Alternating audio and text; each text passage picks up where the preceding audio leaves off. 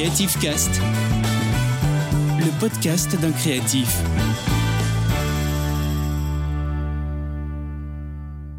Bienvenue dans un nouvel épisode de Creative Cast.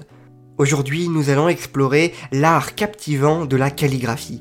La calligraphie permet d'offrir une beauté aux mots et c'est une manière unique de s'exprimer.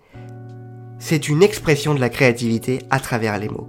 Alors c'est parti, plongeons dans l'histoire de la calligraphie pour le dernier épisode de Creative Cast.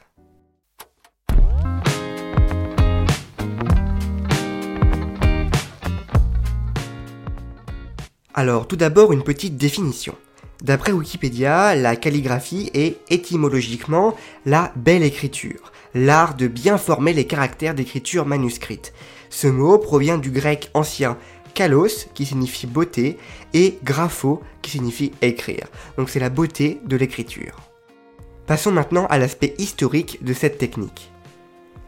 On peut remonter l'origine de la calligraphie jusqu'au premier système d'écriture développé par les anciennes civilisations. Donc on peut citer les Égyptiens, les Sumériens, les Babyloniens et les Chinois entre autres. C'est vraiment la calligraphie remonte au tout début de l'écriture, à l'invention de l'écriture presque. Et donc à cette époque, l'écriture était essentiellement pictographique ou synthétique, pour représenter directement les objets. Donc cela signifie qu'on va directement reproduire des formes. Euh, ça peut être l'écriture était composée de dessins et de symboles représentant les idées ou directement les mots. Et au fur et à mesure que les langues et les cultures se sont développées, les systèmes d'écriture sont devenus plus complexes, utilisant des caractères stylisés pour représenter les sons et des mots. C'est un petit peu plus l'écriture moderne que l'on connaît. Et c'est à ce moment-là que la calligraphie a commencé à émerger comme un moyen d'embellir cette écriture et de la rendre un peu plus expressive, notamment pour, pour ceux qui maîtrisaient cette technique. Alors dans cet épisode, je vais uniquement me concentrer sur trois types de calligraphie, la calligraphie latine, la calligraphie arabe et la calligraphie chinoise. Commençons par la calligraphie latine. L'une des premières cultures à avoir développé une forme élaborée de calligraphie était l'Empire romain. À la fin du 7e siècle avant Jésus-Christ, les Romains ont adapté l'écriture des Grecs à la phonétique latine. Les autres écritures latines seront ensuite inspirées par l'écriture romaine. C'est vraiment le point de départ de cette écriture. Les Romains utilisaient des styles d'écriture tels que euh, l'écriture cursive et l'onciale pour orner leurs manuscrits et leurs documents officiels. L'oncial, j'espère que ça se prononce comme ça, j'ai un doute. Hein. Euh, oui, c'est oncial. O-N-C-I-A-L-E. Voilà, vous, pouvez prononcer comme vous voulez, mais il me semble que ça se prononce oncial. Donc l'oncial sert de transition entre l'époque romaine et l'époque médiévale.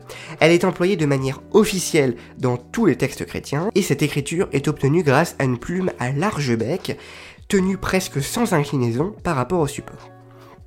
C'est une explication assez technique, mais voilà, si vous voulez euh, peut-être reproduire ce style d'écriture, eh bien vous pouvez, euh, comme ça vous avez les infos. Ensuite, sous le règne de Charlemagne, eh bien l'Empire franc cherche à diffuser l'héritage culturel de l'Antiquité, et pour cela il faut une écriture qui est beaucoup plus simple, une écriture rapide, pratique, facile à déchiffrer et facile à rédiger. Et c'est la Caroline qui va être créée pour l'occasion. Et les lettres sont rondes et détachées. Progressivement, la Caroline se transforme et donne naissance à la gothique primitive, et au XIe siècle, elle apparaît dans le nord de la France, en Flandre et en Angleterre entre autres. Elle relie les écritures carolines aux écritures gothiques, c'est pour ça qu'on l'appelle la gothique primitive, puisque c'est une sorte de premier essai euh, de cette écriture. L'écriture gothique est plus dense, les lettres sont plus rondes et pointues, et il y a de moins en moins de blanc entre les lettres, ce qui rend le texte beaucoup plus sombre. Mais ce n'est pas tout pour la calligraphie, puisque c'est aussi un art qui permet l'enluminure, terme provenant du latin illuminare, qui signifie mettre en lumière. L'enluminure est l'art de décorer et d'illustrer des livres. L'art de l'enluminure se développe notamment dans les monastères, et ce sont les moines copistes qui ont utilisé des styles calligraphiques, tels que l'écriture carolingienne, pour recopier d'anciens manuscrits de l'Antiquité pour les préserver. Et ensuite, les moines enlumineurs venaient décorer ces ouvrages. Ensuite, d'autres styles d'écriture vont apparaître en Europe au fil des années, et pendant l'ère de l'humanisme, un style particulier se développa, l'humanistique. Puisque l'écriture populaire reste gothique, donc assez noire et pointue, eh bien l'écriture savante utilise la caroline avec des lettres beaucoup plus rondes. Ensuite, avec l'invention de l'imprimerie au XVe siècle, eh bien la calligraphie perdue de son importance. Les livres et les textes pouvaient être reproduits beaucoup plus rapidement et facilement en grande quantité, et euh, voilà, l'imprimerie a fait un petit peu perdre de son éclat à la calligraphie. Cependant, la calligraphie a continué d'être pratiquée comme un art décoratif et une forme d'expression personnelle. Pour moi, c'est à ce moment-là que la calligraphie est vraiment devenue euh, une discipline à part entière et un vrai art euh, qui est pratiqué par vraiment ceux qui maîtrisent cet art. Avant, c'était presque tout le monde qui maîtrisait cette forme d'art de la jolie écriture et de, maîtrise d'une écriture euh, à la plume vraiment traditionnelle.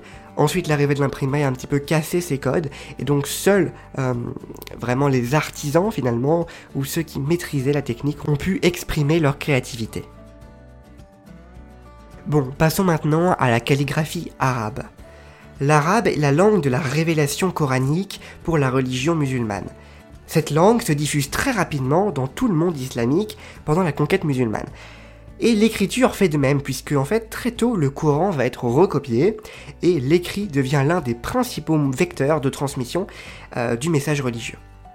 Donc l'écriture joue vraiment un rôle très important. Et son avènement a été donc permis par la naissance de l'islam et la volonté de recopier le contenu du Coran pour conserver et propager euh, sa révélation originelle. Et l'écriture arabe a beaucoup évolué tout au long de l'histoire, et les calligraphes ont créé une multitude de styles à travers les époques. Et c'est encore une fois ceux qui maîtrisaient la technique qui ont pu l'utiliser. Je trouve voilà, que la calligraphie c'est avant tout un art hein, et pas euh, comme on pouvait le penser avant que tout le monde écrivait assez joliment. Là il y a vraiment un tournant qui va être pris, c'est vraiment maîtrisé par une petite partie du monde, et donc euh, ça se transforme un peu en art. L'art de bien écrire et de faire des jolies lettres en fait. Et en parallèle de tout ça, il y a la calligraphie chinoise qui incarne l'essence même de la culture orientale. À l'aide du pinceau, de l'encre, du papier, de la pierre à encre, les calligraphes chinois ont développé au fil du temps un véritable style et surtout beaucoup de styles. Et ces styles calligraphiques sont devenus un moyen d'expression artistique raffiné, reflétant la profondeur et l'esthétique de la tradition chinoise. Il y a cinq styles de calligraphie les plus connus en Chine sont les suivants.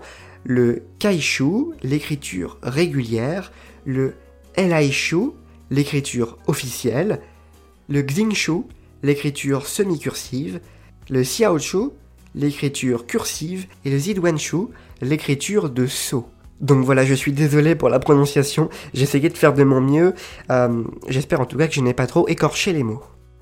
La calligraphie apporte un bien-être physique et moral tout en enseignant la discipline, la patience et la persévérance. Parce que croyez-moi, ce n'est pas une technique facile. En pratiquant cet art, on peut observer une transformation du tempérament et ça va apporter de la distinction puisque les lettrés vont accorder une grande importance à la calligraphie à travers les siècles, c'est ce qui va donner une forme de prestige à cette technique. Aujourd'hui, la calligraphie est toujours appréciée dans le monde entier en tant que technique et surtout en tant qu'art et pratique créative. De nombreux artistes contemporains utilisent la calligraphie pour créer des œuvres d'art, mélangeant des techniques traditionnelles et aussi modernes et innovantes la calligraphie continue d'inspirer à travers sa beauté intemporelle et son expression artistique et peut-être aussi sa complexité. Voilà pour l'histoire de la calligraphie. Bien sûr, il y a encore tellement de choses à dire, j'ai essayé de sélectionner. Euh, la preuve, je vous ai sélectionné que trois euh, types de calligraphie, donc la latine, l'arabe et la chinoise, mais il y en a beaucoup d'autres à travers tous les continents et à travers toutes, les époques. En tout cas, j'espère que ça vous a donné un bon aperçu de ce qu'était cette technique à travers le temps. Et bien sûr, vous pouvez retrouver toutes les sources que j'ai utilisées dans la description de cet épisode. Et pour ceux qui souhaitent se lancer dans la calligraphie, il y a des choses quand même très simples aussi dans la calligraphie. Euh, c'est une technique assez compliquée si on veut vraiment euh, faire des, lettres assez euh, complexes, mais on peut démarrer doucement. Et donc je peux vous recommander de commencer avec des exercices bien sûr simples pour maîtriser la tenue du stylo notamment et le contrôle des traits, c'est ce qui est très important. Et je vous mets quelques liens en description de l'épisode toujours pour vous donner quelques astuces vers des sites internet et des vidéos pour vous montrer comment démarrer. Voilà, cet épisode touche à sa fin et le podcast aussi. Euh, Creative Fabric ne publiera plus de contenu à partir de septembre. Et c'est pareil pour ce podcast, il n'y aura plus d'épisodes à partir de septembre. Et comme il n'y a que deux épisodes par mois, c'est le dernier épisode que vous venez d'écouter. Euh, voilà, si vous souhaitez en savoir plus sur la fin de l'aventure, pour ceux qui ne sauraient pas pourquoi euh, Creative Fabric et le podcast s'arrêtent, je vous invite à aller écouter l'épisode 45 ou à lire l'article sur notre site internet. En tout cas, je tiens à vous remercier vraiment du fond du cœur pour euh, tous ceux qui m'ont écouté durant toutes ces années, qui ont écouté le podcast, qui ont écouté les anciens podcasts aussi, mais qui ont également suivi le site internet, euh, que ce soit euh, juste une seule publication que vous avez pu voir ou un seul épisode écouté. En tout cas, je vous remercie. Euh, merci d'avoir écouté cet épisode et merci d'avoir écouté ce dernier épisode. Merci d'avoir été présent dans l'aventure créative. Boostez votre créativité, surtout continuez de booster votre créativité. Au revoir.